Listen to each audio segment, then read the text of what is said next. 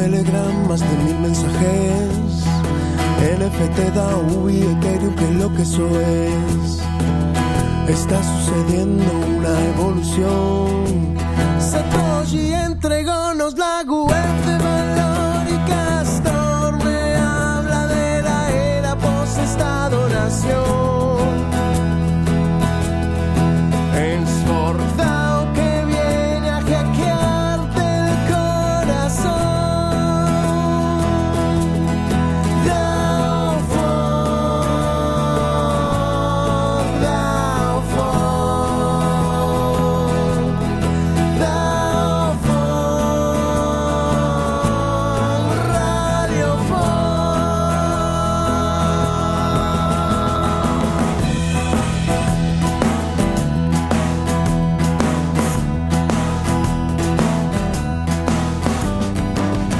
Buenas, buenas, qué alegría, qué emoción. Comienza una nueva edición de los Spaces de Fork. Creo que me salió un poco rimado todo. Mi nombre es Nico, les doy la bienvenida a otro Spaces, como decía recién. Estoy en compañía de Sobol y de Fran, que está detrás de la cuenta de Forkdao. Hola, ¿cómo les va? Hola Nico, ¿cómo andás? ¿Qué tal? ¿Todo bien? Todo bien, che. Hola Nico, ¿cómo va? ¿Todo tranquilo? Todo tranquilo, sí. No sé si se acuerdan, la semana pasada les conté que iba después del Space a empezar Taekwondo. No se me dio, llegué al lugar, llegué 10 minutos antes, fui en bicicleta, el viaje súper bien. Y cuando llego, el profesor, quien va a ser mi profesor, me dice que lamentablemente y que no había podido avisarme, pero no iba a haber clases por un problema que sucedió ahí en el lugar.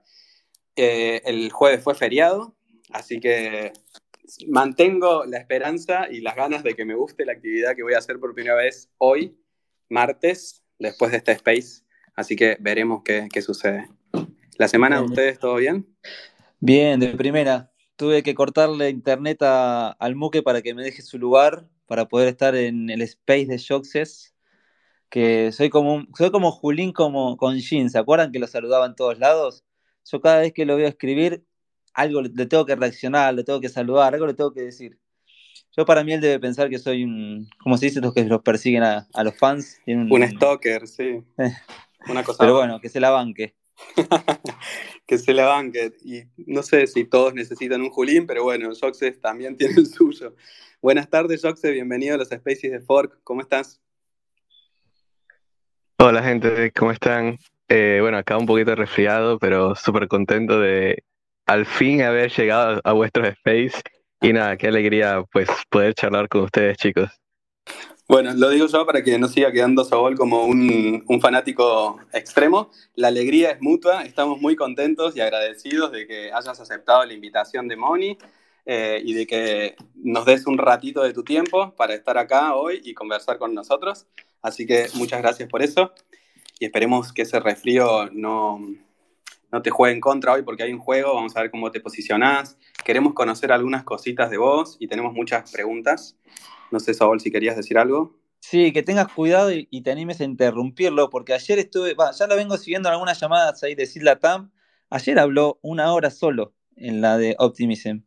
Es impresionante, le mete y no para, se va enroscando solo, no sé cómo hace. Así que si hay que cortarlo, hay que cortarlo. Bueno, vamos a estar atentos entonces para, para ver si se nos va solo ahí y, no para. Eh, nosotros empezamos estos spaces eh, conociendo algo tal vez más personal de- del invitado, eh, pero algo que, que- que no se relacione con el ecosistema. Eh, estuve investigando y no encontré más nada que una simpatía tuya, supongo, por lo que hace Bizarrap. Eh, hace poquito, esta misma tarde, tuiteaste de por qué Game Disease no está colaborando con Bizarrap y compartiste la, eh, el teaser animado con el que Bizarrap está promocionando su nueva canción. Eh, pero bueno, acá estamos, atentos a lo que nos puedas contar. Pasó gente que nos contó que hace, no sé, Nati G nos dijo, nos contó un montón sobre que hace buceo y las experiencias que tuvo. Hace poquito estuvimos hablando con Lucas de Resiliente y nos dijo que empezó hace poco a hacer surf. No sé si lo tuyo vendrá por algún deporte, pero por ahí tienes algún hobby del que no sabemos y nos podés contar hoy. Ya, oh, creo que es un lindo tema como para empezar la, la charla tranqui, ¿no? sobre yo, o sea, Hoxes, bueno, dato interesante, eh, mi apodo siempre lo he tenido desde que soy niño. Eh, lo ideó mi hermano a partir de un juego que estaba para PlayStation 2. Entonces ya ven que tipo tengo un, un hobby, o sea, tengo hobbies o mucho interés por lo que son los videojuegos. Eh, los videojuegos en línea y nada, sobre todo toda la saga de PlayStation 2 que me la, digamos, los juegos que habían en esa época eh, los disfruté bastante. pero hay un hobby que es como bastante identificable de mí, el que tipo me llega a ver en persona y eso, es que soy metalero. O sea, mi este estilo de música preferido es todo lo que tiene que ver rock, hard rock, metal, eh, entre toda la gama o flor de, distintos subgéneros que está dentro del heavy metal. Entonces, eh, nada, desde que soy chico también he estado disfrutando mucho de eso. Eh, pero bueno, no sé si es algo que, sea muy común eh, en estos días. Siento que la movida como que ha perdido un poco respecto a la década pasada. Pero, pero sí. Mira, cuando era más chico tuve amigos metaleros eh, se ve que tengo buen feeling con, con metaleros. Eh, lo digo, me, da gracia porque yo totalmente alejado de eso. Em, y, no sé, ¿pudiste ver bandas eh, de las que sos fan? Em, no sé si en Venezuela o en algunas otras a otros países. Bueno, ah, ahí ya dijiste bastante. de hecho, de que em, pues vivo en Venezuela. El gran problema de esto es que cuando llegaban bandas al país, pues todavía era muy, muy, muy chico. Por ejemplo, llegó Metallica, llegó Megadeth, llegó Rhapsody of Fire y así un montón más. Y obviamente ya estoy muy lejos de la capital y, uh, sabes, este menor de edad, obviamente, sin familia que pudiera de repente bancarme en la ciudad en específico donde se estaban presentando, por ejemplo en Caracas, eh, iba a ser imposible que los fuese a ver en, ese tiempo. Entonces me he tenido que conformar con lo básico, que es que si en la ciudad hay algún toque, alguna banda local y eso, pues vas y lo ves este, en, los típicos bares ¿no? de rock que hay por acá, que tampoco es que hay muchos. hay prácticamente creo que uno o dos y el resto son como que zonas abiertas y ya está, o clubes. Entonces, nada, como metalero es, tiene sentido o sea, en mi vida como metalero me he sentido frustrado porque no lo he podido disfrutar como hubiese querido, dado en el momento en el que nací y en el lugar donde nací, tipo, fue bastante como frustrante ver muchas oportunidades que no pude agarrar. Así que Nada, nada es perfecto, ¿no? Igual está de más decir que te adaptás, ¿no, Joxes? No quiero ser yo el que tenga que comentar esto, pero bueno, sí, te escucho. Siento que Sobol tiene mucha data de Joxes. No, pero la verdad que me sorprendió diciendo que era metalero cuando, bueno, hemos compartido algunas, algunos prohibidos, ¿no? bueno, eso es cierto, ¿eh? Porque tipo, en los últimos dos años, este, eh, bueno, esto que empecé a trabajar en cripto y demás, este, por alguna razón de, dejé de dedicar a escuchar música en general y viste como que el cerebro se te resetea y empiezas a admitir este, otros estilos musicales y tal. Bueno, em, empezó a suceder eso y aunque sigo sin como que escuchar mucha música, o sea, en mi tiempo libre y tal, este, bueno, Sol sabe que ya hoy en día no tengo ningún este, pudor de si hay un estilo de música en específico en algún sitio y hay que bailar, este, disfrutar, qué sé yo, este, yo soy el primero en dar el primer paso y, darle para adelante. Espectacular, eso es verdad. ¿Sabes, Nico, que la que la que me comentó el otro día también que era metalera, Romy de Crypto Chica, también me llamó la atención, digo, por ahí por eso es la sesión también con, con Mira, puede ser que venga por ahí entonces la, la vibra. Che, Joxes, y mm, me encanta lo que estás contando y decías que mm, esto de, empezar a trabajar en cripto, em, bueno, tu, bio y lo, que vemos que haces, sabemos que sos researcher, eh, divulgador, que hosteas charlas, a veces presenciales, semanalmente en Discord o en Twitter Spaces. Em, estas son tareas y habilidades que vos ya venías desarrollando en, en tu vida anterior, tipo antes de cripto, sería. Eh, o, son también cosas que, tuviste que aprender y que estás desarrollando a partir de haberte metido a trabajar en el ecosistema? Bueno, eh, la verdad es que algo curioso en mi vida es que siempre he tenido como vocación a enseñar o a tener esta onda de profesor que se dedica a explicarte cosas, ¿no? No a dar una clase, sino a dedicar tiempo en enseñarte o ayudarte a que aprendas algo, ¿no? Entonces, desde que estaba en primaria, bueno, siempre fue un chico que tipo destacó en sus notas, número uno, bla, bla, bla, bla. Entonces, eh, siempre estaba como un poco esa responsabilidad propia mía de este, ayudar a los demás. Entonces, después cuando entré a la universidad, eso, digamos, se formalizó un poco, ¿no?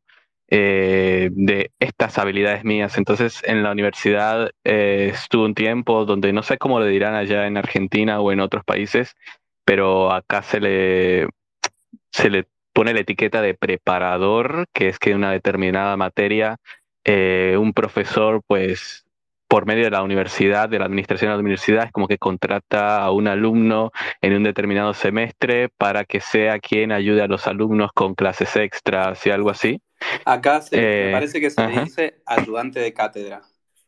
Ah, bueno, entonces, ah, eh, sí, tiene... No siempre es pago, a veces sí, a veces no. Sí, sí, bueno, este, en el caso mío a particular, que no es un dato relevante, pero en, mi universidad eran pagos y tal, entonces eh, me dediqué un poco, como un par de semestres a eso.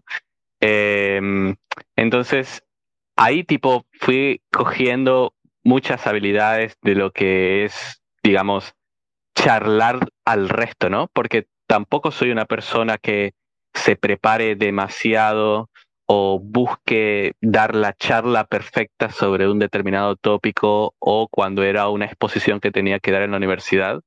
Pero sí, digamos, esta puede ser, bueno, vamos a decir que habilidad o eh, forma de poder hablar sobre algo de una forma que pues se sienta fluido, se sienta entendible y a lo mejor un poco de creatividad o distinto al resto, a la digamos al modelo de exposición tradicional o formal, como se le quiera decir.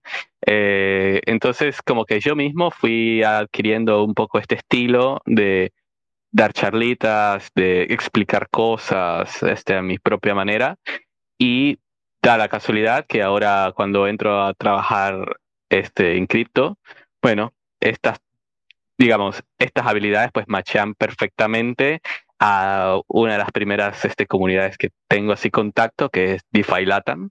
Y entonces, eh, digamos, después entro al team en parte entiendo por, bueno, esta soltura mía de este, hablar de cosas, este, charlar, bueno, en las community calls que participaba como uno más, así como este, ustedes.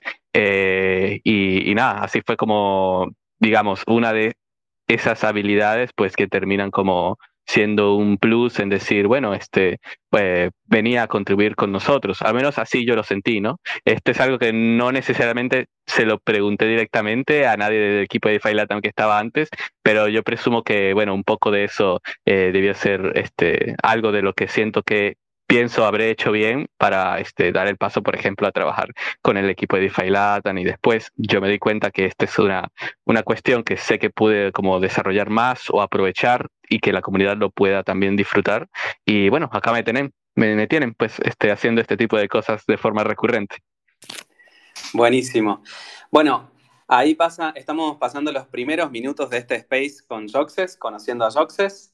Em, tenemos POAP, así que en un rato estén atentos porque vamos a, dar la palabra secreta para que puedan claimearlo.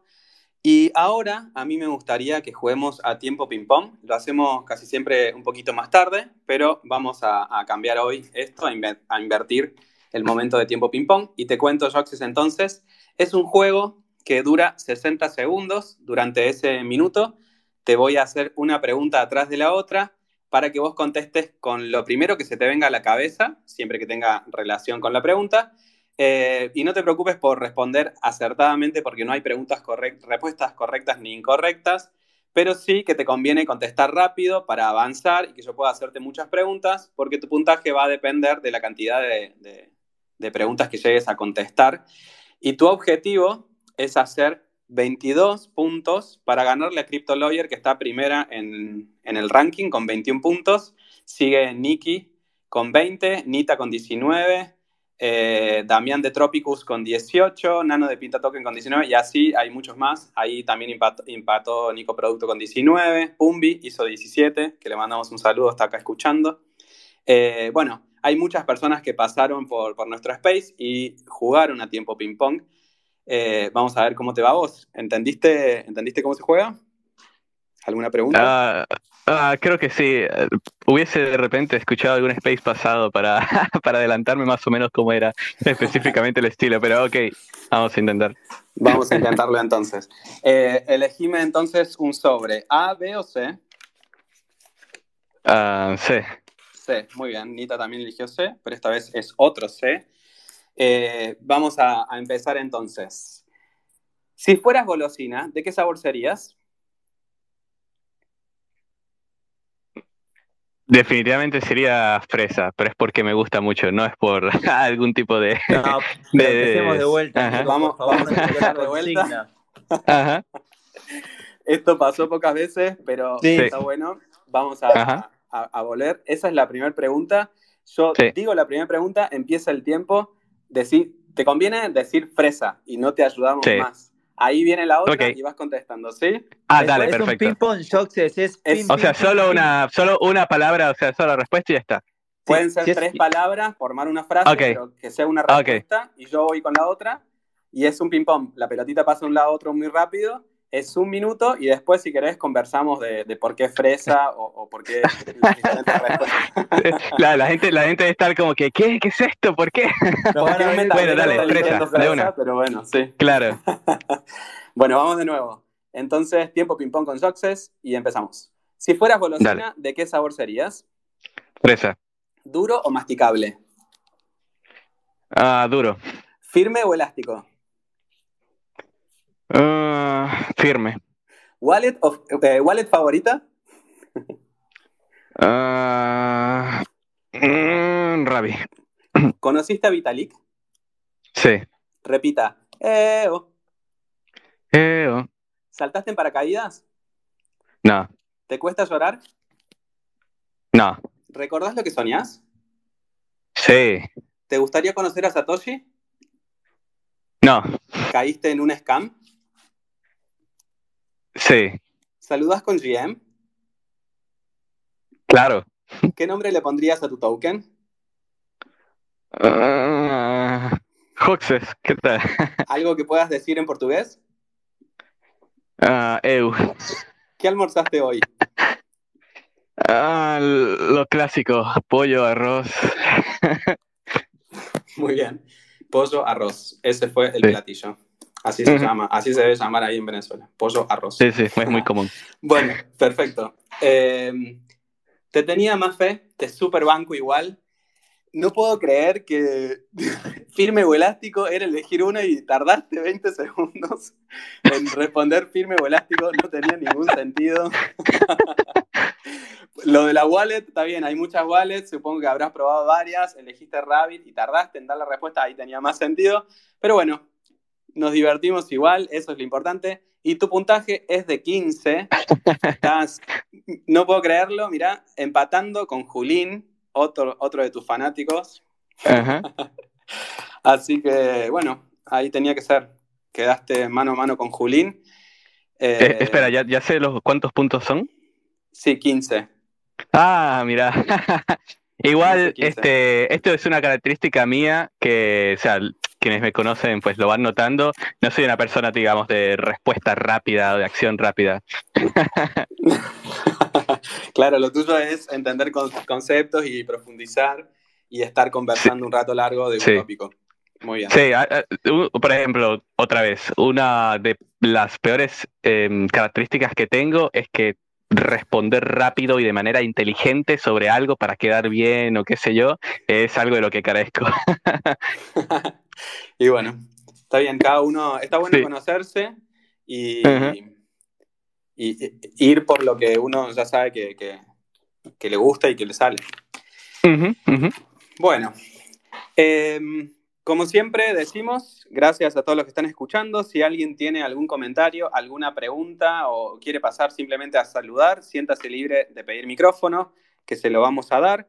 Y si por cualquier motivo no puede hablar, eh, fíjese que como Julín, que ya nos saluda, pueden apretar en el iconito de conversación abajo a la derecha y mencionarnos ah, en el hilo que se va a ir armando en la cajita de este space. Así que eso, o, preguntan con micrófono o preguntan escribiendo, pero no dejen pasar la oportunidad de hacer su consulta si es que tienen alguna. Eh, ya dije que en un rato damos POAP. Si es la primera vez que estás escuchando estos spaces, te contamos que quedan grabados y después los, los podés encontrar en Spotify. Y si, como digo, es la primera vez que estás por acá, sumate a nuestro Twitter y te esperamos y te invitamos también a nuestro grupo en Telegram. Ahí en la bio de Twitter vas a encontrar un link tree con los links para que puedas sumarte.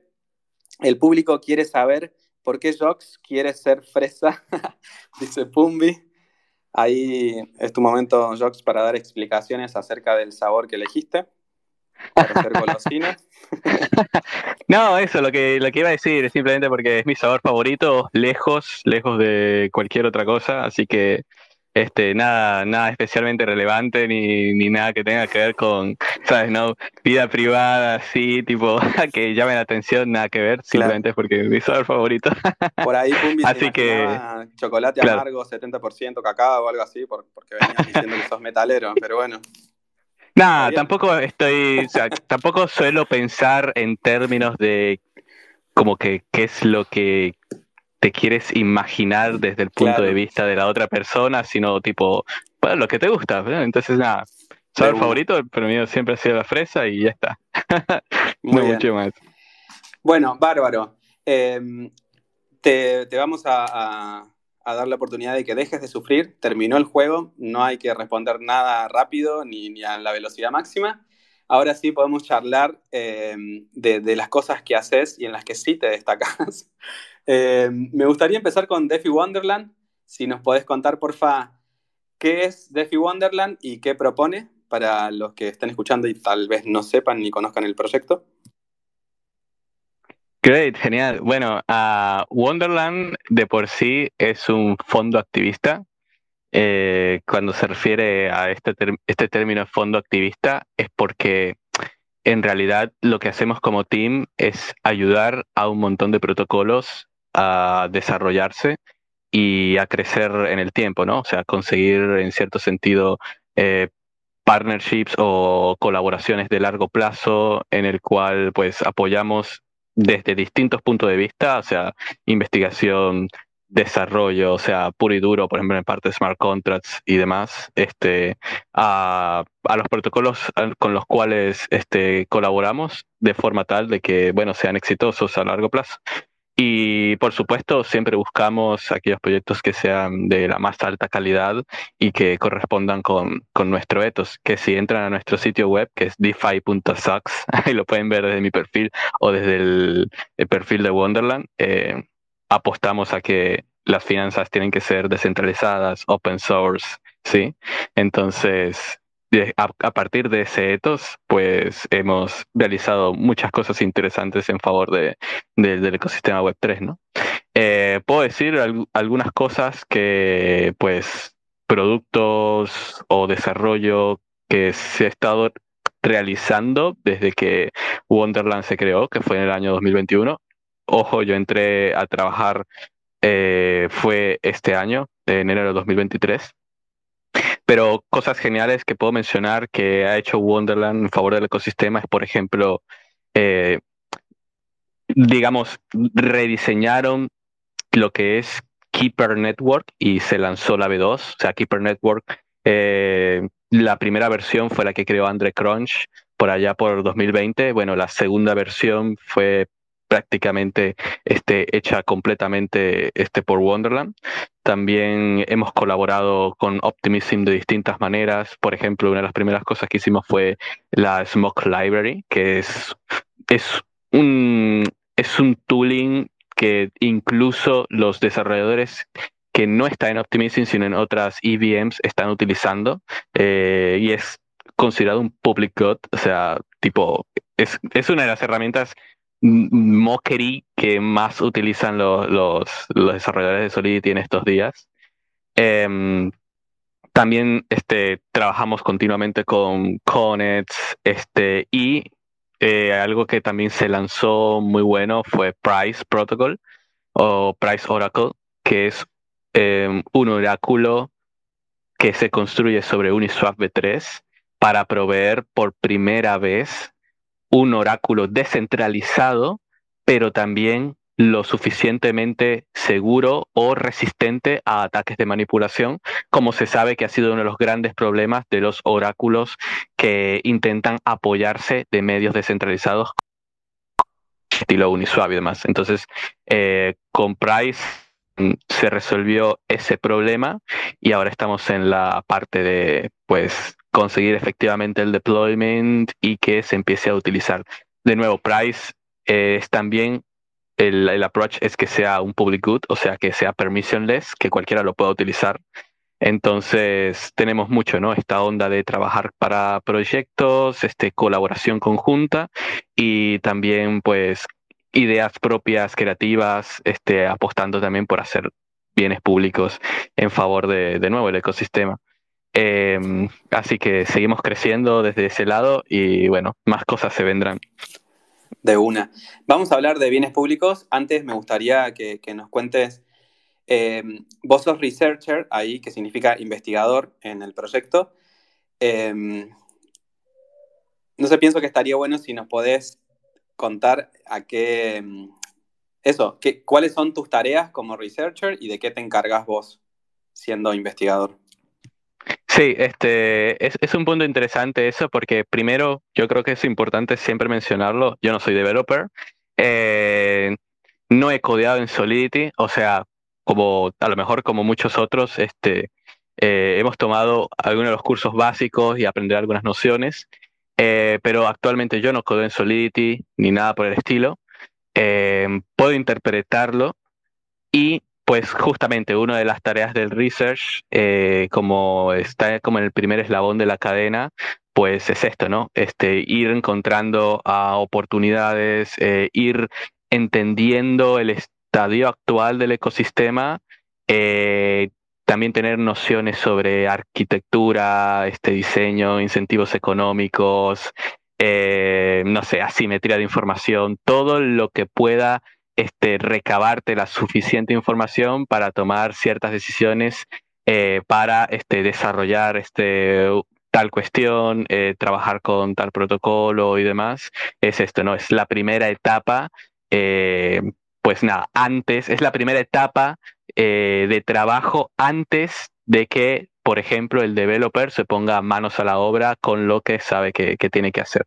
Entonces, ahí más o menos está el, rol que, que desempeña. Ok.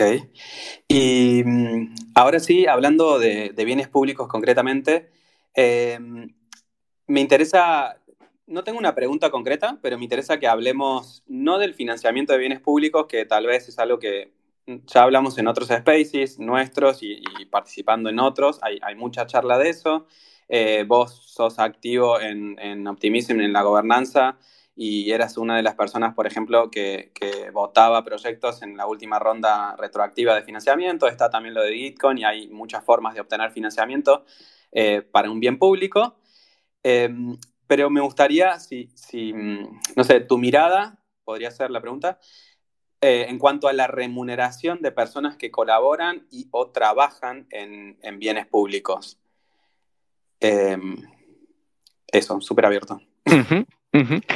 Ah, sí, bueno, ese es un punto que todavía como que se sigue explorando porque primero es como que lo primero que abordas es qué es un bien público y qué no lo es y es un tópico que todavía no se termina de asentar, pero yo creo que es muy importante eh, en esto de tomar como criterio bienes públicos, algo que leí una vez que es... Hace poquito hubo un debate sobre que la palabra de bien, bienes públicos, ¿no? Sobre alguien decía que ya nació mal. No sé si diciendo eso en Twitter.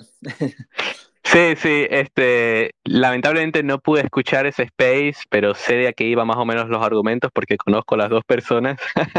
y bueno, justamente iba algo de, de, eso porque, bueno, si nos remontamos a toda la literatura previa a cripto sobre bienes públicos, resulta que te solapas con muchas cosas que dices como que o uno no es factible o dos es un oxímoron y así, ¿no?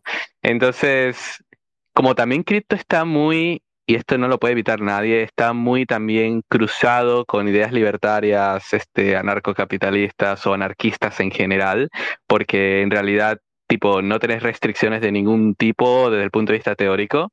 Entonces, eh, uno de, por ejemplo, los principales eh, preludios, por ejemplo, de algunas corrientes anarquistas es que los bienes públicos no existen, porque el concepto de la propiedad, este, Em, siempre se siempre como que se abarca desde la individualidad, ¿no? Que es como que lo que al final hace efectivo ejercer este el derecho de, la propiedad de, propiedad sobre algo en específico. Entonces, cuando te apoyas en estas en estas corrientes de pensamiento y lo trasladas a cripto, eh, si no tenés como un muy buen contexto de qué es lo que o qué es lo que significa, por ejemplo, trabajar con software, trabajar en cripto, etcétera, eh, bueno, es posible que la, argumentación que vayas a proveer o sea insuficiente o, bueno, te haga falta más este contexto al respecto, ¿no? Entonces, ¿qué pasa? En cripto, los bienes públicos, ahora sí voy con lo que quería mencionar, lo que había escuchado otro día, que es muy importante hacer la distinción de separar el arte del artista. Cuando vos separás el arte del artista, entonces el bien público termina siendo única y exclusivamente el arte, o sea, el producto final. ¿Qué pasa? En el mundo real esto es distinto porque mm, vos no puedes decir que una pintura es, de, es un bien público porque en realidad la pintura va a estar en algún lugar y en el lugar donde esté va a estar en un va a estar en una zona donde es imposible que tú puedas decir que esa zona es de todos. O sea, por ejemplo, si está en un museo, aunque sea el museo eh, más libre del, mundo, que no tenga ni paredes, que tipo el gobierno eh, ponga la entrada gratuita, le pague a todo el mundo por, por ir a ver o qué sé yo, este, al final de cuentas, no, todavía no puede alcanzar eh, desde el punto de vista anarquista el concepto de bien público, porque en cierto sentido aunque sea toda la comunidad la que ejerce implícitamente la propiedad sobre la zona donde se encuentra el arte, ¿no? Entonces hay como que limitaciones físicas sobre los bienes públicos en el punto de vista real. Pero ahora, en cripto, como todo es software, como todo es perfectamente replicable, entonces aquellas cosas que, por ejemplo, sobrepasan, o mejor dicho, desde el punto de vista legal, por lo menos, que sería como que una de las mayores limitantes en software, eh, terminan siendo resueltas como el simple hecho de que sea lo que sea que desarrolles lo catalogues como software libre, y eso te da la puerta de que literal ese producto o ese software que se ha desarrollado puede estar potencialmente en todas las máquinas del mundo sin ninguna restricción posible. Y si eso es así, quiere decir que todo el mundo es capaz de acceder a él, este, también teóricamente, y también modificarlo. Entonces ya ahí te, te quitas de encima esa, de nuevo, esa dificultad de el plano físico que hace imposible que los bienes públicos, aunque todo el mundo lo desee, este, pues terminen como llegando a dicha definición y termine siendo aceptada por las corrientes más duras anarquistas que mencionaba al principio, por ejemplo, ¿no? Em, ahora, ¿qué pasa, ¿qué pasa después con desarrollo de bienes públicos sin financiamiento? Que después lo que queda son los desafíos, porque una cosa es el bien público del cual vos podés gozar, como por ejemplo, no sé, eh, vamos a poner eh, un ejemplo sencillo, capaz podría ser el cliente de Go Ethereum. O sea, si vos querés correr un nodo completo de Ethereum, tienes que ir a un sitio web y descargar el cliente de Go Ethereum. Primero, ese cliente, ese software, así como el de Bitcoin Core, por ejemplo, también sería un excelente ejemplo, es software libre, cualquiera lo puede utilizar otra vez. La primera limitante es uno, dónde está alojado y si es de acceso libre ese alojamiento. Bueno, eh, como es un sitio web probablemente centralizado, al menos la, puerta más común, ya ahí tenés también una limitante de decir, ok, es un bien público, pero la forma de acceder, este, por ahí hay algunos como que caveats, ¿no? En, el medio. Ah, pero entonces te dicen, ok, eso se puede resolver porque podemos armar una red distribuida de compartimiento de archivos, o sea, BitTorrent, o a lo mejor algo más moderno, algo estilo Filecoin o por el estilo. Ok, entonces nos aseguramos de que no solo quien ya tiene el software pues lo sienta como suyo propio eh, y por lo tanto este, lo pueda modificar, usar cuantas veces quiere, etcétera, sino que también podemos conseguir que sea distribuido eh, también de la forma más uniforme posible o con las limitantes más mínimas, ¿no? Entonces, ok, supongamos que eso se resuelve, pero luego queda como que desde aún más importante de, ok, el, el gran problema final es cómo haces que los bienes públicos pues sean por de facto la, una vía para desarrollar software libre, ¿no? O sea, mediante esa categoría de, bien público en el sentido de cripto. Entonces es ahí donde siempre, pues, desde que se creó Ethereum, entonces Vitalik ha estado pusheando la idea de cómo podemos hacer, si Ethereum queremos que siempre sea software libre y todo lo que se construye encima, bueno, este, ¿cómo hacemos para que todo también, pues, haya esa voluntariedad de que cualquiera este, tenga los incentivos para desarrollar algo ¿no? dentro de Ethereum. Em, entonces, ahí donde está el reto, el reto más grande, la última pata, ¿no? De cómo financiar esto y que ese mecanismo de financiamiento no se pervierta, no se pierda en el camino o tipo, este, termine siendo factible y perpetúe en el tiempo, ¿no? Porque sabemos que esto de las donaciones básicas, eh, así como ocurría en Linux y demás, o incluso en los casos como Wikipedia, he estado leyendo noticias hace años atrás de que se siente como que incluso es insuficiente, que si no fuese porque se bancara por medios gubernamentales, este, sería como bastante dificultoso mantener varios proyectos de este estilo funcionando. Eh, entonces, ¿cómo podemos hacer que cualquiera tenga incentivos para financiar bienes públicos? Bueno, es lo que se intenta hacer con pues todas las rondas que estamos viendo, ¿no? Que si de Gitcoin, que si los distintos proyectos de Layer 2 haciendo diferentes formas y, etcétera.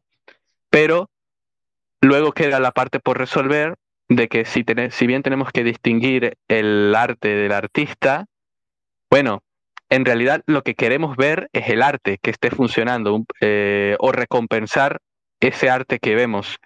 Pero luego está la parte polémica de que obviamente eso lo hizo alguien y pudo haber utilizado cualquier medio, cualquier método de organización para hacer que ese producto este, salga a la luz y sea usado por cualquiera.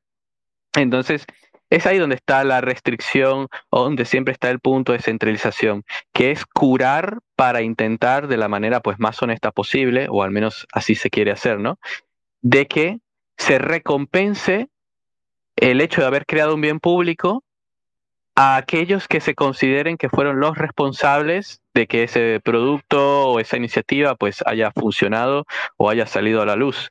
Entonces es ahí donde están todos los diferentes mecanismos que estamos viendo hoy en día que tendrán sus ventajas y sus fallas. Ojo, tampoco soy el más experto para opinar sobre cómo funciona Gitcoin hoy ni ayer, este, pero bueno, son iteraciones que van, que van sucediendo. Entonces, Después viene esta última partecita que, ok, eh, supongamos que tenemos reconocido la forma en la que se creó un bien público, sea porque fue una comunidad o porque fue un proyecto privado o porque fue una única persona. Eh, pero luego siempre, aunque hoy en día no, no es como muy sonado, pero presumo que en el futuro será un problema más serio, que es que si vos conseguís que un bien público se consagre hasta el punto de que no tenga un, un mantenedor central, es decir, por ejemplo, que no haya un equipo que es el que diga yo estoy construyendo este bien público, sino que literal cualquiera pueda contribuir, como por ejemplo pues puede pasar hoy en los repositorios de GitHub, de GitHub para ciertos, ciertos proyectos, Luego queda esa última parte, bueno, entonces, ¿quién va a tomar el criterio de a quién recompensar sobre las contribuciones que se hicieron en un repositorio para, este, para poder demostrar o, o pues, recompensar a aquellos que hicieron el determinado bien público? Entonces, por ejemplo, Optimizing algo, hizo algo interesante que era lo de los uh, mosaicos, los llamó. Que el mosaico es bueno, nosotros tenemos este repositorio, o sea, por ejemplo, en este repositorio de Optimizing está toda la parte del desarrollo que tiene que ver con Optimizing. Los contratos, los clientes, este, todo el tooling, bla, bla, bla, bla. En ese repositorio tenés al lado una lista de los contribuidores. Bueno, eh, no sé todavía exactamente cómo se habrá hecho la distribución, no lo he leído, no he tenido tiempo, pero para ponerla simple, entonces Optimizing decide cómo va a agarrar a todas esas personas y buscará la forma de, pues, retribuirle a cada uno lo suyo según lo que sea que ese mosaico en general haya recibido en votación y por lo tanto en alocación de fondos para, para dicha iniciativa, ¿no? Eh, entonces, al final del día es uno de los mayores retos que es mientras que los bienes públicos se terminan consagrando en el modo en el que son desarrollados, vamos a encontrar que en algunos casos va a ser fácil, como por ejemplo tirarle plata a la empresa o al proyecto que simplemente se encargó y ellos internamente pues sabrán qué hacer con el dinero, pero luego en aquellos bienes públicos donde haya sido pues mucho más abierto y mucho más difuso, mucho más difusa pues la colaboración y el aporte que pues habrán hecho distintos individuos en el desarrollo de determinado proyecto, stack, lo que sea, pues cómo recompensarlos de manera justa, ¿no? Y ya después quedará por resolver otras cosas que no son nada menores, que es el tema de compliance, KIC, porque, porque al final del día cada vez está siendo más difícil o cada vez con que más de tener cuidado esto de, tirar, estarle tirando tokens a cualquiera, ¿no? Entonces, nada, son un poco las restricciones que se van viendo hoy en día en lo del financiamiento de bienes públicos. Pero ah, por lo menos la teoría de la definición de bien público en cripto o en software en general, me parece que sí se cumple eh, como, como esperaríamos que funcionase, ¿no? Que es algo que sea accesible para todos, usabilidad tanto como quieras y, incluso modificación y, etcétera. Me encanta porque eh, fue como un paseo por un montón de cuestiones, conceptos e ideas que eh, más allá de pretender traer una respuesta, eh, propone más preguntas, todo lo que, casi todo lo que estuviste contando. Y, y, está buenísimo porque al final es tarea de todos los que apostamos por el ecosistema de pensar en estas cuestiones y ver qué caminos se podrían probar para, ir teniendo una respuesta a las diferentes problemáticas y en concreto esto que estábamos diciendo con la remuneración o sí, el aporte a, personas que, construyen los, bienes públicos. Eh, bueno, a ver, tenemos algunos saluditos más que preguntas. Jesús Pineda dice buenas tardes y Anita Pérez, que saluda a toda la comunidad. Y Jerimax, que se sorprende de tu acento, sabiendo que sos venezolano, dice que tenés tremendo acento argentino bien marcado. Por momentos puede ser, comparto. Eh, bueno, sí, es, es el efecto, viste, primero, trabajar en Internet, o sea, quedarte en casa, no tener contacto con el mundo exterior, y segundo, el contacto que entonces tenés es con la gente con la que trabajas, entonces, ¿qué voy a hacer? Desde, el 2021 he estado viviendo virtualmente en Argentina, eso es. Dime con quién andas y te diré cómo hablas. claro. Exactamente. Sí. Bueno, wow, 46 minutos del Space Fran, sí, te vi abriendo micrófono. Ahí está, justito. Em, una consulta para Jokes. Em, ¿Cómo te llevas con, todo el tema DAOs? Em, ¿A qué va esta pregunta?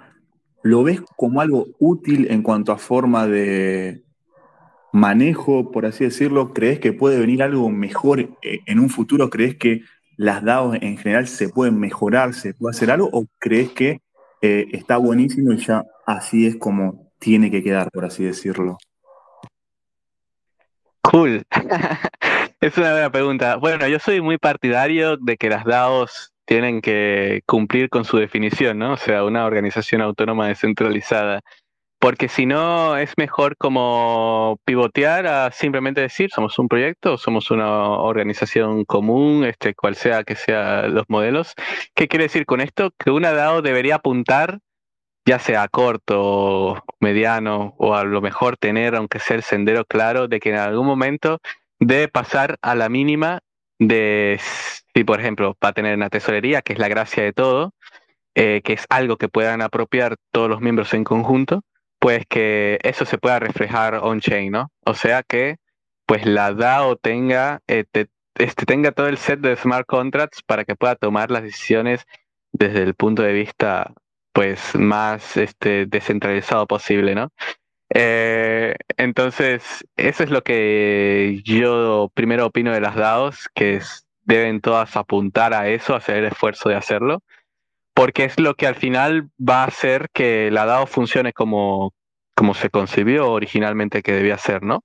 Que es que efectivamente no haya como que control central por parte de uno o un grupo de miembros, que de nuevo, esto no se hace por malicia ni nada, sino porque a veces la tecnología o a lo mejor el estadio de la organización no está dada para hacer ese gran salto porque implica pues muchas responsabilidades, mucho cuidado, mucha educación desde el punto de vista de los usuarios ¿no? que participan, pero también mucho mantenimiento. Eh, entonces, aún así, yo como que em, empujo a que las DAOs pues vayan tomando este rol de que se conviertan en esto, ¿no? En on-chain DAOs. Entonces, que la tesorería que tenga la tengan en un contrato y, esa, y ese dinero no se puede mover a menos de que la propuesta se mande de forma on-chain y la gente vote on-chain, o por lo menos algún mecanismo trustless, o sea, sin confianza, para que haya las garantías de que lo que sea que la gente vote, pues se esfuerce sí o sí a que se cumpla las decisiones de las mayorías o de que sea el mecanismo que tengan. Porque si no, terminan pasando estas típicas polémicas de que, no sé, hay alguna, de repente hay alguna DAO donde se toma alguna decisión, pero después hay algunas otras cosas que no puedes controlar eh, y que se terminan saliendo de las manos, ¿no? Que si la multisig movió estos fondos para acá y para allá por una situación de emergencia o ocurrió un ataque, tal, tal, entonces, eh, nada, pierde un poco la gracia de la DAO, este, pero se entiende que es un poco buscar eh, el equilibrio entre tener un, una solución hoy en términos de organización, pero tampoco em, este, como que lanzarte al agua de tener una implementación que pueda ser muy compleja para tus objetivos, ¿no? Eh, tengo la esperanza de que con Layer 2 esto pueda hacer que muchas DAOs pues se puedan consagrar de forma más fácil eh, mediante de esta manera, de forma on-chain, y por lo tanto puedan como experimentar eh, mucho más, ¿no? también con el futuro cross-chain espero que también se dé, así que ah, solo, solamente hay que ver. por el resto, sí. Sí, Sol. No, no, vas a parar, si no. Yo ya sé que no vas a parar. Te queríamos preguntar, va, aprovechando el tema, nos diste el pie. Sí. Estuviste siguiendo la propuesta de, de Fordao de mm, liberar unos tokens para la, para la comunidad. Para. ¿Y sabías de qué trata la gobernanza de, Fordao, cómo está compuesta? salió anoche como a las 10 de la noche. Es súper entendible que ¿Sabías algo de todo no eso? lo haya visto. Él le pregunta si No, no sé, no sé qué habrá pasado, no tengo idea. No, qué bárbaro. Contale, contale. No sé si Nico te quiere explicar, que seguramente tiene mejor retórica que yo para explicarte lo que estamos haciendo y contarte un poco de qué va ahí la repartición del token, para qué sirve, que, para qué, qué posibilidades te va a dar. Nico, ¿te, te cuento un poquito? y por ahí, sí, y por ahí a, los que están escuchando y no saben, está buenísimo. Nosotros tenemos un foro que desde hoy se abrió para cualquier persona que quiera registrarse eh, para participar de las discusiones y, propuestas que, sumamos ahí en el foro. Eso como herramienta para, para llevar las discusiones y las propuestas adelante. Eh, por otro lado, tenemos un token de gobernanza que se llama Fork, que lo utilizamos justamente para eso, solamente para tener derecho a poder votar y, y hacer propuestas en Snapshot. Eh, el token de gobernanza actualmente lo tenemos unas 20 personas que somos los, podríamos decir, OG o integrantes del core team. Eh, el, grupo de personas que, que empezó con ForkDAO hace unos 10 meses más o menos, no sé cuánto tiempo específicamente, pero eh, en este tiempo se fue sumando un montón de gente eh, a nuestro Twitter, a nuestros Twitter Space y a los contenidos, al grupo en Telegram, se formaron equipos que participaron de hackathons, hicimos un proyecto de reforestación en Tras la Sierra, eh, para lo que contamos también con personas de la comunidad que se sumaron a aportar desde el diseño gráfico o el desarrollo o estar en el lugar para finalmente plantar los árboles también. O sea, cada uno aportando desde su lugar. Entonces nos parece que nos pareció, y lo venimos discutiendo hace, hace tiempo, que es necesario abrir la gobernanza y que reconocer el,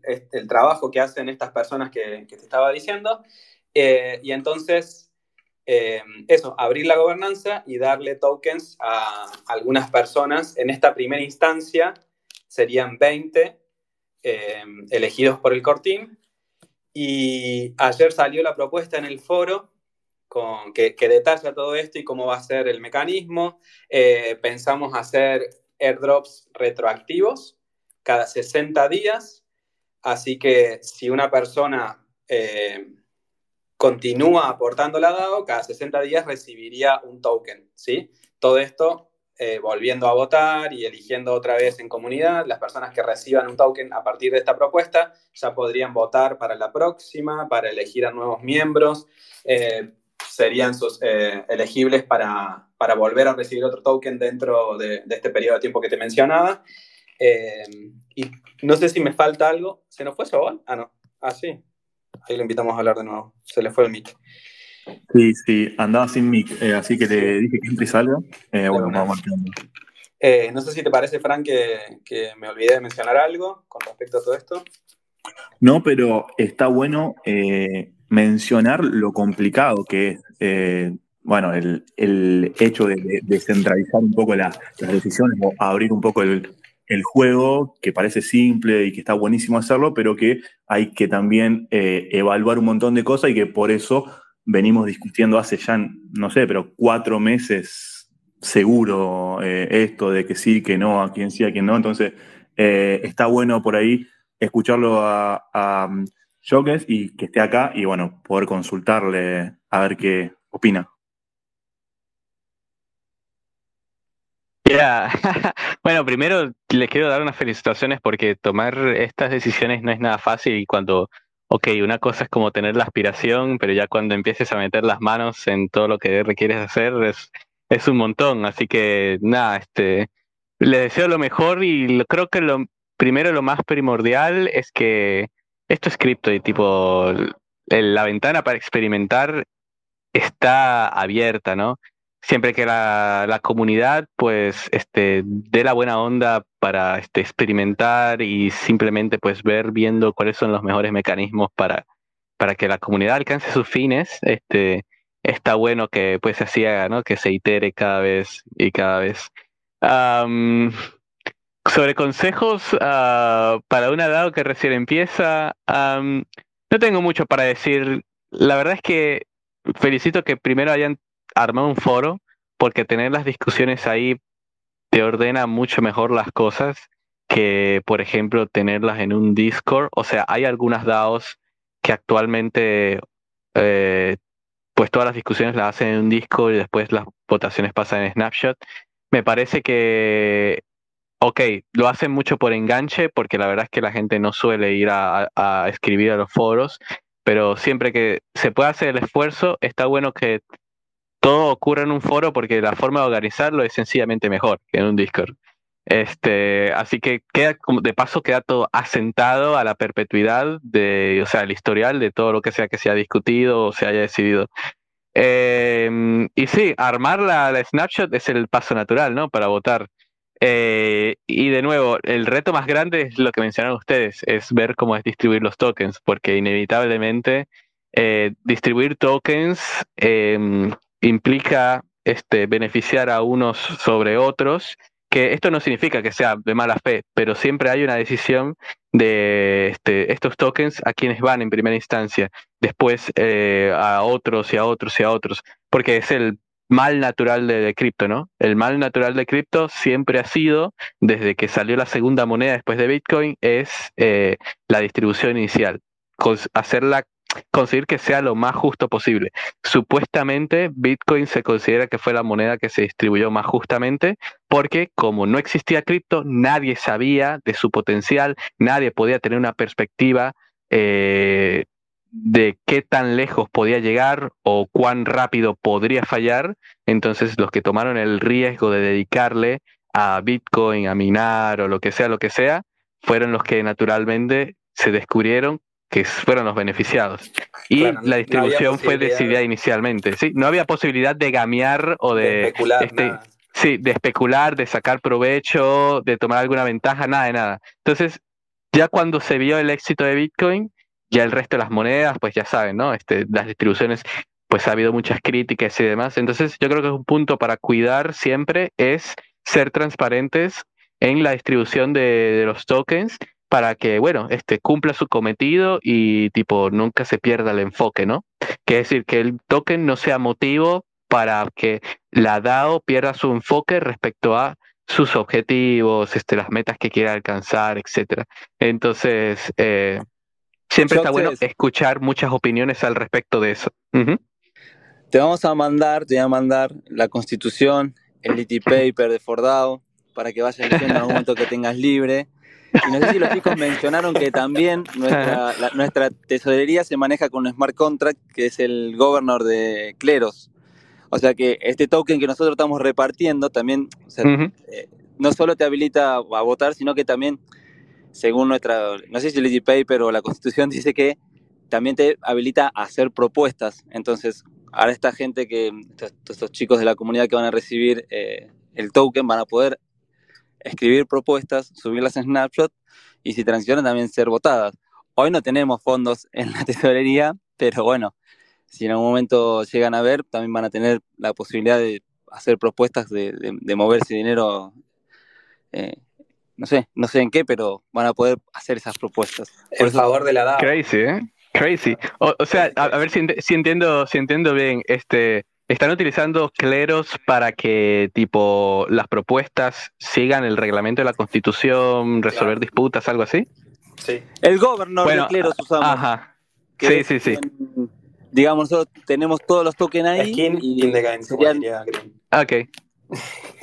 Bueno, ahí tipo los tengo que felicitar porque hoy en día la gente está muy lazy, está muy floja y este, por ejemplo, arman una DAO y ni siquiera se fijan de qué tooling podría utilizar, sino que arman una multisig, cuenta de Discord y así se quedan durante los próximos cinco años. Bueno, exagero cinco años porque las DAO no tienen ni, ni, tres, con tal y como la conocemos hoy. vos sabés muy bien que venimos de, experiencias en esto y, digamos que teníamos, teníamos una cierta estructura que no podíamos dejar de, de ejecutar, ¿viste? Claro. No, pasaron 10 meses y parece que solo plantamos árboles y hacemos spaces, que está buenísimo, pero no, le metimos un montón de trabajo a, la constitución, al light paper, al governor, al foro, a, todo. Y, lo más divertido, para mí por lo menos, que, que soy de los que no saben, es que todos terminamos sabiendo más o menos de qué se trata cada cosa, cuando algunos ni teníamos idea de, qué era un governor y, cómo funcionaba y para qué sirve. Así que mm, eh, eso, eso veníamos haciendo en este tiempo, en estos 10 meses. Y bueno, ahí está la propuesta de apertura de la gobernanza para que más personas tengan el token, puedan hacer propuestas y puedan tener voz y voto, que es como en teoría funciona una DAO, ¿no? Eh, y sí, es difícil, como decías, y se nos vinieron un montón de interrogantes que cambiaban semana a semana en, las calls que, fuimos teniendo para, para ir resolviendo. Eh, y, y, sí, lo más difícil es determinar a quién sí y a quién no, y cómo medir esos aportes, porque igual las personas aportan a diferentes cosas, como te contaba recién, hay gente que se sumó a, agarrar la pala literal y plantar un árbol, y otros a diseñar, y otros a hacer otra cosa que tiene que ver más con algo más técnico de código. Eh, entonces tampoco es como comparable eh, el esfuerzo de cada uno o el talento que aporta cada uno. Eh, eso, y tampoco es que queremos dejar gente afuera o discriminar, pero bueno, en esta primera etapa, porque también es importante ir de a poco y aprendiendo a ver cómo sale lo que vamos haciendo. en esta primera etapa son 20 las personas que van a recibir el token Y también vamos, eh, eh, hicimos, la propuesta incluye un mecanismo de tokens de, ¿cómo se llama? Airdrop retroactivo a las personas que estamos en el core, eh, como yendo para atrás en el tiempo, ¿viste? Eso. Bueno, espero que entonces de verdad les haya servido mi preludio sobre el razonamiento de los bienes públicos, porque tipo, creo que no lo, no, no lo van a escuchar en ningún otro lado. Este, que pueda servir como de apoyo para que puedan después ustedes discriminar este como cuál, cuál es la filosofía detrás de la distribución o recompensa para este quien sea que contribuya a futuro. Y tengo que decir de nuevo, o sea, de verdad, felicitaciones porque, o sea, armar un DAO no es fácil, pero sobre todo tomarse la voluntariedad de revisar el tooling que hay disponible para adaptarlo al governor este, es una tarea titánica porque a veces la documentación pues no está dada para que cualquiera este, la pueda digerir, al menos en los tiempos en lo que requiere hacerlo. Eh, así que bien ahí. De hecho, este, pueden seguir explorando mucho más. Por ejemplo, ahí están saliendo cosas respecto a cross-chain governance este, cosas, por ejemplo, del oráculo de Uma, Optimistic Oracle, que si bien es un poco competencia de cleros, pero también tiene este, otros mecanismos interesantes que pueden aplicar, que si los módulos de Zodiac, en fin, hay, hay mucho tooling, o que si yo, Tali, que también está haciendo otras cosas, este, que está muy bueno, que a lo mejor en esta onda de que pueden estar ustedes de seguir experimentando, lo pueden ir checando a ver qué, qué les puede ser primero útil, ¿no? Este, y segundo, pues también, quién sabe, ¿no? También aportar al desarrollo de, de, este, de este tipo de herramientas, porque, de nuevo, estas herramientas que menciono, la mayoría están ahí disponibles, pero nadie las usa, porque o no se comprende, o a lo mejor su utilidad está muy acotada, eh, o el, esfuerzo que requiere para implementarlas es mayor al, esperado, entonces eh, nada, este, son cositas que pueden invierno y ser los primeros. sí, em, de hecho, de, todo lo que nombraste, lo único que me suena es los módulos de Zodiac, que lo estuvimos charlando. No sé, Sobol, si vos pudiste leer algo más. Yo todavía no entiendo de nada. No, entré a chusmear, pero no, yo tampoco entendí. Era mucha información para mí. Necesito un tutorial eh, en YouTube para entenderlo. Sí, el desafío más grande de, querer construir y hacer cosas en Web3 y cripto, para mí sigue siendo esta barrera de, tener que entender cuatro o cinco conceptos aislados, pero que se unen en esto nuevo, no sé, en una nueva herramienta, para ahí empezar a entender para qué sirve la herramienta y cómo se podría aplicar en algo que, que me interesa. Pero bueno, es cuestión de seguir estudiando y, seguir haciendo lo, que venimos haciendo. Yeah. bueno, yo no puedo creer que ya llevamos una hora cinco minutos conversando. Se, pasa cada vez más rápido el tiempo de los spaces. Nico, vamos a darle palabra. Una hora de space con Shoxes y todavía no, no me explicó por qué la gente sigue pensando que Polygon es una L1. Increíble. Yo creo que eso, eso lo tiene que replantear eh, esta comunidad de L2 que nos divulga como corresponde. Ah, a ver, a ver, a ver, a ver. Eh, yo creo que poco a poco se ha ido como entendiendo el tópico, ¿no? Me parece, respecto al el año pasado y el 2021 fue un desastre, ¿no? El entendimiento entre tipo contrastar Ethereum con respecto a cualquier chain EVM que andaba por ahí por suerte, hoy en día la discusión ya más o menos ha ido sentada, quiero creer. O sea, Sol, a vos te expliqué personalmente una tarde en microcentro. Muy bien. ¿Por qué, ¿por qué Polygon no era un L2? Yo trato, de divulgar ese, esa información, pero bueno, no, tengo la alcance suficiente.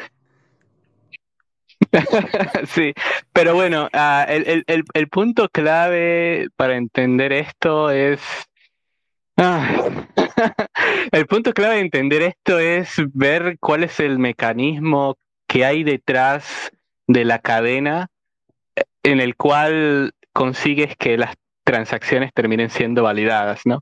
Entonces, cuando te dice que Polygon Proof of Stake, que es la sidechain que todo el mundo usa hoy, te dicen que hay una serie de validadores que tienen que este, firmar los bloques y llegar a un consenso del 66% y que ese consenso es también lo que habilita los depósitos y retiros de los tokens, y ahí tenés el concepto de que, digamos, la seguridad de la red está dada única y exclusivamente por, por los validadores, ¿sí?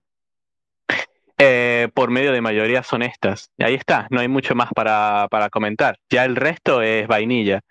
Este, pero luego hablas de una L2 y decís, ok, ahora en una L2, digamos, hablamos por los rollups, tenés un mecanismo en el cual las transacciones terminan siendo validadas por Ethereum requiriendo única y exclusivamente de un participante honesto o que la EVM Ethereum es la que computa, digamos, el resultado final de la validez de las transacciones. Entonces ya estás diciendo de que no es que hay validadores aparte que están decidiendo cuál, cuál es el estado de la cadena, sino que Ethereum es la que se encarga de proveer ese check final. Ahí ya tenés en automático la definición de poder decir, ok, eh, esta cadena está asegurada por Ethereum, o sea, en cierto sentido se le considera una Layer 2. Pero bueno, si empiezo a hablar de esto, eh, voy a desglosar hasta que pasen otra hora y media más. Y bueno, para eso está el contenido de Ledos en español en YouTube, para que lo puedan ir este, digiriendo a poco y nuestros artículos. Así que preguntas más específicas me ayudaría un montón, porque si no, vamos a morir todos. Dale, Saúl, preguntá lo que querés saber realmente. Si no, ponete a leer los, los docs de L2, como dice Jackson. Yo me quedo con que Polygon no es una L2 de Ethereum y ya con eso me alcanza. Pasa que ahora apareció una nueva ZK, no sé qué, ya me volvió loco. Pero anduve preguntando ahí por... ah, eso, eso, eso, eso es, creo que es súper importante mencionarlo. Yo como antiguo advocate de Polygon, eh, pues nada, Polygon hoy en día tiene esta sidechain que está funcionando y sabemos que como que los fondos nuestros, por ejemplo, si tú tienes Ethereum, ETH, perdón, y o tienes USDT, USDC, pum, utilizas el bridge de Polygon, de Ethereum a Polygon y pum, ya estás en la sidechain. Ese sería como que el camino clásico. Eh, ahora, ¿qué hizo Polygon? Se armó otra cadena completamente distinta, eh, ahora modo rollup, para competir con estas otras como Optimism y Arbitrum. Entonces, eh, Polygon, la sidechain y Polygon ZKBM son dos redes completamente separadas una de la otra, no hay relación. Entonces, lo que terminó armando este, el equipo de Polygon es esto, una sidechain y por el otro lado una L2. Eh, nada, eso es parte de su roadmap, bla, bla, bla, pero está bueno porque está ofreciendo a los usuarios una alternativa pues más segura. Pero ¿qué pasó con el tacto de no ponerle el mismo nombre, Joxes? Bueno, es que tipo le pusieron esto, Polygon ZKBM. ¿Por qué? Bueno, porque la palabra ZKBM la verdad es que es al menos para los nerds como yo, porque a lo mejor para el usuario no le significa nada, ni, o sea, le va y le viene, no, o sea, o, de repente no, no es de entender demasiado, pero para al menos para un nerd como yo, este, leo ZKBM y me emociono, ¿viste? o sea, es como, ya, ya tipo, la comprensión de que ZGBM es el futuro, bla, bla, bla, es por acá, qué sé yo. Entonces, nada, le pusieron esa etiqueta, me imagino, mientras estarán buscando algún nombre más este, significativo. Así como hizo ZK Sync. Este, vieron que ZK Sync armó ahora una nueva red que antes se le iba a llamar B2 y ahora lleva el nombre ZK Sync Era. Y a la versión anterior, como es una versión tipo, pues más este, ligera o como si fuese un móvil perolito, como le decimos en Venezuela, le ahora le pusieron el nombre ZK Lite, como la versión sencilla o algo así. Bueno, ese tipo de cosas es algo que imagino que Polygon todavía no, no ha hallado el nombre ideal para este, nada, vencer en términos de marketing y demás. Claro, al final los que no somos nerds eh, no terminamos de entender algo y ya salieron cinco cosas más. Pero bueno, este es el futuro, habrá que estudiarlo.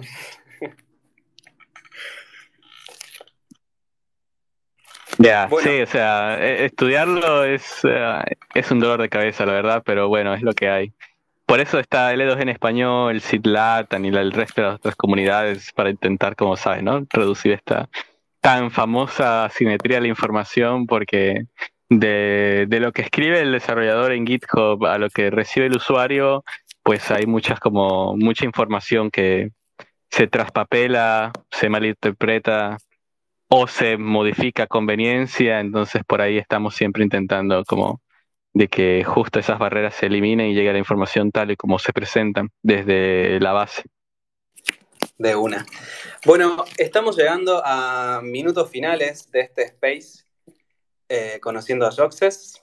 Así que reitero la posibilidad de quien tenga preguntas o comentarios, de pedir micrófono para, para subirse y conversar con Joxes y con nosotros. Eh, y si no pueden hablar, dejen su mensaje, así levantamos la pregunta en el hilo que se va armando acá abajo de la cajita del Space. Dicho esto, y mientras esperamos que alguien solicite mic, vamos a pasar la palabra secreta para que tengan el pop-up de hoy.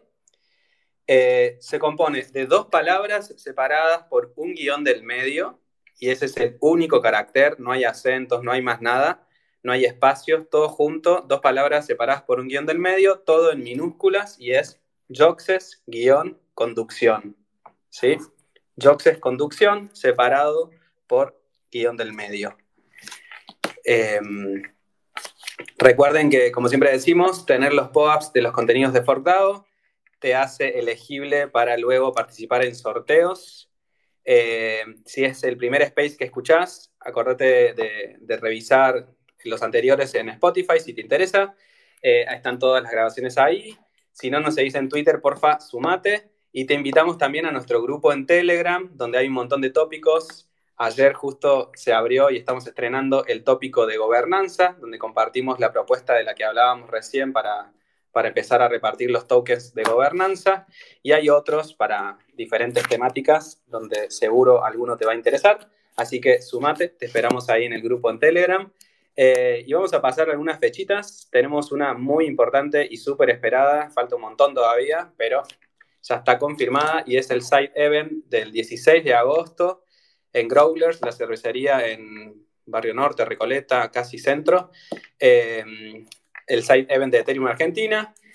Eh, mañana miércoles hay call en inglés en nuestro grupo en Telegram. El jueves vuelve Refi con Fork y vamos a estar conversando con el equipo completo de Wild Friends, un proyecto que creo que a través de NFTs, el jueves vamos a ver bien, pero a través de NFTs vos podés comprar eh, y, cuidar un animal y ese dinero va para una reserva en Bolivia que cuida a los animales. y el jueves 18 horas, te invitamos en nuestro grupo en Telegram a Café con Félix, una charla donde todos son bienvenidos a abrir su micrófono y compartir y analizar blockchains. Esos son los mensajes. Espero que hayan podido claimear su pop. Nadie pidió micrófono todavía, pero bueno, vamos a, charlar unos minutitos más con, con Success. y lo vamos, lo vamos a comprometer a, a, que esté presente en el side event, como se comprometió Candu, Sinja, eh, Julín, Romy, todos los que estuvieron en los Space, me imagino. Eh, no, usted das la palabra que estás, no vas a ser el único que falte. ¿Cuándo es el side event? 16 de agosto. Oh, oh, claro, este, voy a intentar, voy a hacer lo máximo posible. La verdad es que estoy muy fomeado por, por volver. De Tenés que volver, Pero bueno, está, está bueno que me estén diciendo esa fecha porque lo tomo como referencia. Ahora en está de moda el calendario, así que te vamos a enviar un, recordatorio por el, por el, calendario. sí, porfa, porfa. De una. Che, y ya que estamos hablando de Ethereum Argentina que se viene en agosto y de nuestro side event, eh, ¿a qué Ethereums de Latinoamérica pudiste asistir? Si es que asististe a alguno, que yo no lo sé a ver, eh, fui a Itlatam en Bogotá en octubre, donde conocí a los chicos. Eh, la primera vez que salí del país y, y eso.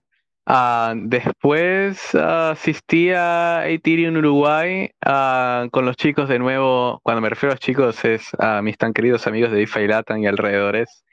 Eh, eso fue por noviembre. No está incluido Sobol en, los chicos cuando decís. Claro que, pero claro que sí, sí ah, tipo, nos encontramos allá. Todavía tengo una foto un poco extraña en el, en el bar que fue el after eh, de ahí de Tiro Uruguay esa fecha. Mm, le puso extraño como calificativo, no sé a qué se refiere. ¿Vos tenés alguna declaración? Yo tengo buen contenido de esa noche, lindas fotos, pero no. Ese día fue el primer regalo que le hicimos a Joxis y se llevó la gorra. Así que tiene que volver por la nueva, la nueva gorra, el, nuevo modelo. Ojo, eh. De, hecho, la estoy viendo acá en mi cuarto, la, la gorra Fordao, y aunque no me lo crean, la uso mucho acá donde vivo. Me queda bien. y bueno, este, además de decir en Uruguay, creo que más, más ninguna. No, no he asistido a otros eventos de las comunidades de, de, Argentina, perdón, Argentina no, de, de, de Sirium. de poder decir que la próxima pueda ser en Argentina, así que ya veremos. Que creo que es como que la más cercana que conozco, que factiblemente tengo en el horizonte que pueda decir, este, tengo ganas de ir. Buenísimo. Ojalá que, sí, podamos tenerte aquí en Ethereum Argentina eh, así no solo Sobol te entrega otra gorra, sino que agrandamos esa foto extraña y me sumo yo también y más personas ahí en, una fotito. A ver, tenemos una solicitud de mic del gran Julín. Espero que no se peleen ahora los fans de Joxes. Sobol, tranqui. Hola Julín, buenas tardes. Hola Nico, hola Sobol, hola Fran, hola Joxe querido, ¿cómo estás? ¿Todo bien? ¿Cómo anda por allá? ¿Extrañaba Rosario Central? ¿Qué tal, Julín? claro que sí. Eh. ¿Todo bien? Eh, los canallas son así. Los extraño ustedes. Los, canallas somos así. Bueno, acá viste que está toda la, la rufla, está tenemos a, a Hoxe, está Crito Chica, la Candu, está Shin, Ekeko, Shit, Shis, Marivic, Marian, el doctor Marian Avax, punto Avax, Harry Mas, bueno, Herriman que ganó la, la, visera, eh, está preguntando cómo hacer para llegar allá. Es de Venezuela también, eh, Hoxe Herriman, así que ahí está cerca de tu casa. Hey, viene ahí. Un pan. está Robert, está el loco Pacha, eh, un, diseñador gráfico de aquello. El doctor Semilla, Ale, Nacho Brit, Delphi, la Delphi, Sinja, grande Sinja, una mariposa, Fernando, Iván, Mónic, Wendalito, Antonio, Quechula, Leonardo, Pulga, La Silca, grande La Silca, Noción, eh, Ed, Cripto, Aldanis, Yanis, Jesús, Purca, wow, Israel, Israel, Pulga, wow, montón, Mapache. Así que bueno, saludaba a cada uno que se, se lo merece, Ricardo, que me gané el el, el, como el sapito este, el, el NFT de, de, Ricardo, así que... Pepe. Sí, el Pepe, el Pepe, así que recién salí ganador. Quería, no, quería decirte, Nico, más allá de que me diste el espacio y, hablar así, saludar a, al amigo Hoxe, que si le podés mandar un link, porque viste, él anda medio con problemas, como allá Venezuela, no. ¿Te, te, te funciona allá la, la, palabra y todo eso en el POA, Hoxe, o, o seguir con el mismo problema ese de, del Internet. Viste que está restringido ya lo que es Venezuela. Ah, pues no, no sabía que había una restricción, no tenía idea. Viste que tenés que usar eh, VPN vos ese para que ande el POA. Eh, bueno, me estoy enterando justo ahora, ¿eh? Me voy a poner a ver qué onda con eso. Porque me parece que desde octubre o noviembre, más nunca pude claimear POAPs desde la aplicación. Y eso es cuando estaba tipo en Argentina y eso. Pero bueno, este, tengo ese problema de que no, no puedo, este, ¿cómo es? Claimear POAPs desde la aplicación. Intenté resolver esto con, con soporte en POA y me pidieron un montón de cosas, qué sé yo, y no sé, este lo dejé así. Pero tenés que decirle que bueno. soy, de Rosario y al toque te lo dan. A decir, soy acá de Rosario. ¿eh? Bien así de una. Y ahí está el tema que decía Herriman. Por eso es más argentino que venezolano. Así que bueno, nada de eso. Abrazo, chicos. Gracias, Julín. Me encanta el momento en el que pasás lista, cual profesor en secundaria, y nombrás a todos los que estamos acá. Y me encanta que, no sé, yo imagino que es un momento del ecosistema en el que se puede hacer, porque imagínate cuando, no sé, en cinco años cada space tenga a mil personas escuchando, no digo solo el nuestro, sino todos los spaces que andan dando vuelta. Eh, ahí no sé cómo vas a hacer, Julín, pero bueno. Habrá tiempo para que te vayas acomodando eso. De no, pero ahí va a estar el chat GPT ese, así que se me va a hacer más fácil. o nombras la inicial nomás de cada uno para ir más rápido. Bueno, muy bien. Eh, el tipo ping pong. Lo hicimos más temprano, ¿no escuchaste? Sí, sí, 15. Igual, Me ah. igualó el amigo Hawks. No quería superar. Está bien, muy bien. Quedaron ahí empatados, eso sí. Bueno, eh, me encanta la charla que estamos teniendo. Nos estamos acercando a las 18.30 aquí en Argentina. Eso quiere decir que estamos por completar una hora y media de conversación con el amigo Joxes. Hemos charlado desde el comienzo, nos contó algunas cuestiones personales en cuanto a gustos musicales y algo de alguna actividad por ahí. Eh, así que quien se haya perdido eh, la primera parte, que también incluye tiempo ping-pong, eh, pueden revisarlo después en la grabación o en Spotify, como ya dije, creo que esta es la tercera vez. Pero bueno, no pasa nada. Eh, Sobol, ¿tenés alguna pregunta como para ir cerrando? Me interesa si tenés alguna más desde tu lado fanático. Eh, no, yo por ahora no tengo más nada, Nico, así que mandarle. Ya le reclamaste todo lo que tenías para reclamar. no, el, único reclamo que tengo es que venga a Ethereum en Argentina. Tiene que venir, hay que traerlo si no. hay que traerlo. Es que Success es un public good en sí mismo. no, no, no, estoy, estoy, estoy muy en contra en estos tiempos de eso. Somos todos personas. nada, de, nada de estar catalogando gente como public goods o, o tampoco como ponerlos en un pedestal o algo así. Creo que estamos en un momento, o sea, lo digo de muy, muy, muy buena fe, de tipo, eh, reconocer las habilidades de todos y cada uno. Así que también como, nada, un, como un caluroso abrazo a cada uno de ustedes, pues que tipo han aportado desde su lado hasta ahora y pues este, por ahí en Twitter no sé muy bien, o sea, obviamente en qué andan todos, pero este, pues se ve ahí la buena onda, este, las distintas contribuciones, este, las buenas vibras que dan y todo lo demás. Lo mismo para todos los builders, developers, este, usuarios que también construyen de su lado. Eh, pero bueno, este, estoy más en esta onda de que reconocernos todos como, como personas. creo, que, es saludable, es saludable.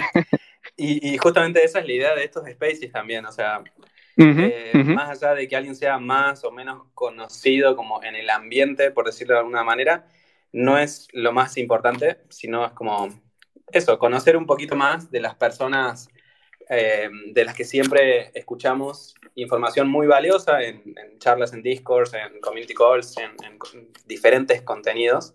Y bueno, eso. Así que súper agradecidos de que hayas pasado por nuestros spaces.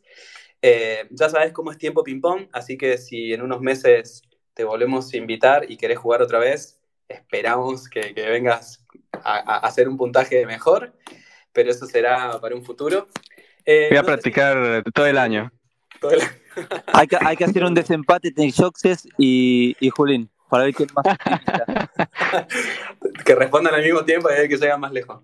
Sí, de una. Em, ¿Qué iba a decir? Ah, esto.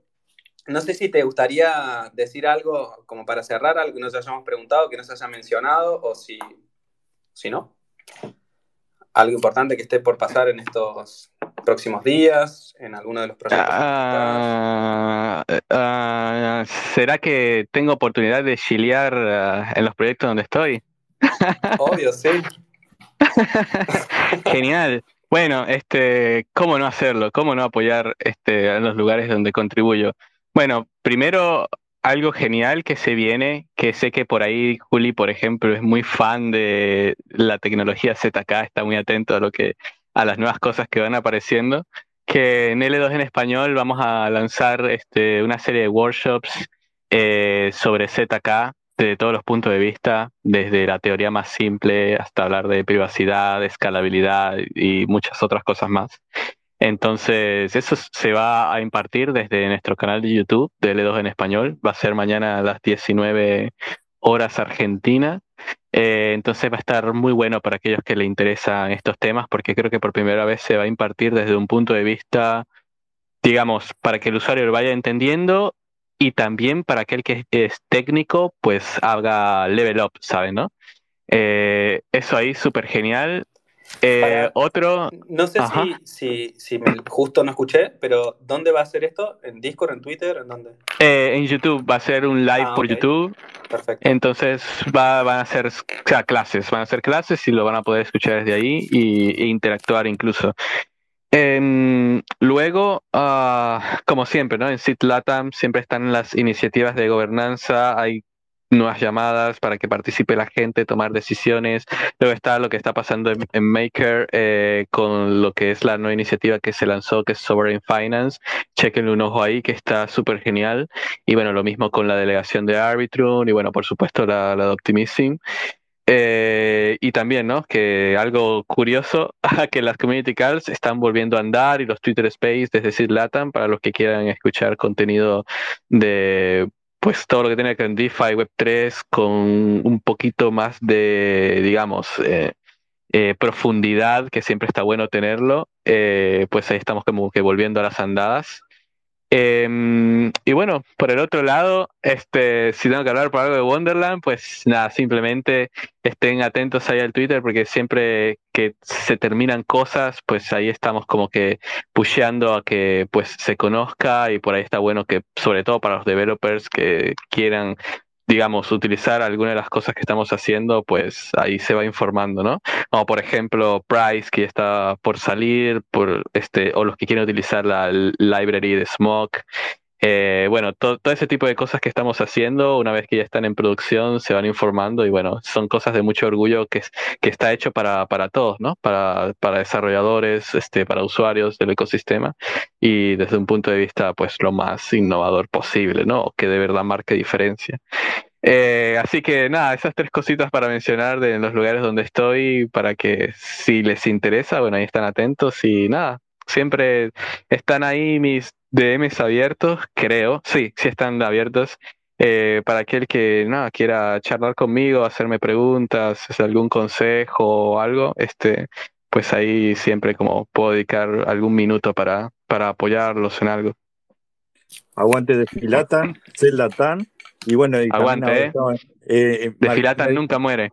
No, esa no. Y Mercedao, Mercedao, que están eh, entrando también Coxe. Marketao, Marketao. no la conozco, no tengo idea. ¿Cómo que nada? La de Coso, la de. ¿Cuál? La de Dai. Ah, Maker, ah, Maker DAO. ya dijiste Mark, pensé que era Market DAO. Yo dije, ¿cuál será? bueno, genial, sí, por supuesto, aguante. vamos, Juli, vamos. A full, entonces, un montón de, propuestas para, sumarse. Eh, ahí estaremos atentos. Mañana, ya la primera a las 19. Muy buena, esa me gustó. Eh, Sol, ¿qué, ¿Qué vas a hacer ahora después del Space? Quiero saber. ¿Qué estará haciendo Sobol que no abre el mic? No, ya Sobol ya salió seguro de la casa, está paseando el perro, qué sé yo. Sobol está dando vueltas con Goran por ahí. Bueno, sí, literal. No sé qué pasó. Fran, ¿todo bien por ahí vos? Nico, todo joya por acá, con unos mates, eh, escuchando el final, jokes Gracias, estuvo buenísimo y bueno, me, llevo varios conceptitos como para repasar y repensar en, cuanto a gobernanza, en cuanto a DAO, que estuvieron buenísimos, la verdad. bueno, me alegro mucho. Bueno, gracias Joxes por sumarte, como dijimos al principio, otra vez te agradecemos. Gracias a todas las personas que se sumaron a, escuchar y a dejar sus mensajitos ahí en la cajita del Space. Espero que todos hayan podido claimear su POAP. Repito, por las dudas, la palabra es Joxes, guion medio, conducción, todo junto, sin acentos y todo en minúsculas. Em, Los saludo, les agradezco otra vez y será entonces hasta el próximo Spaces, el martes que viene. Ya pasé la agenda, estén atentos porque hay más cosas durante la semana, así que los esperamos en todas las propuestas.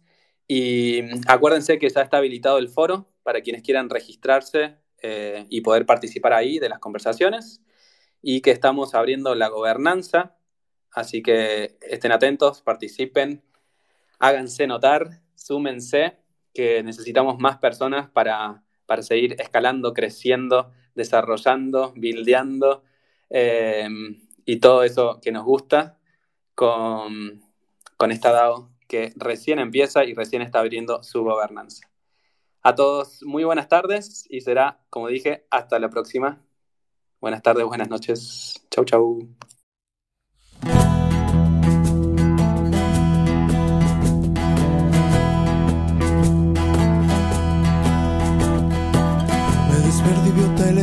Más de mil mensajes. NFT, DAO y Ethereum, que lo que eso es. Está sucediendo una evolución. Satoshi entregó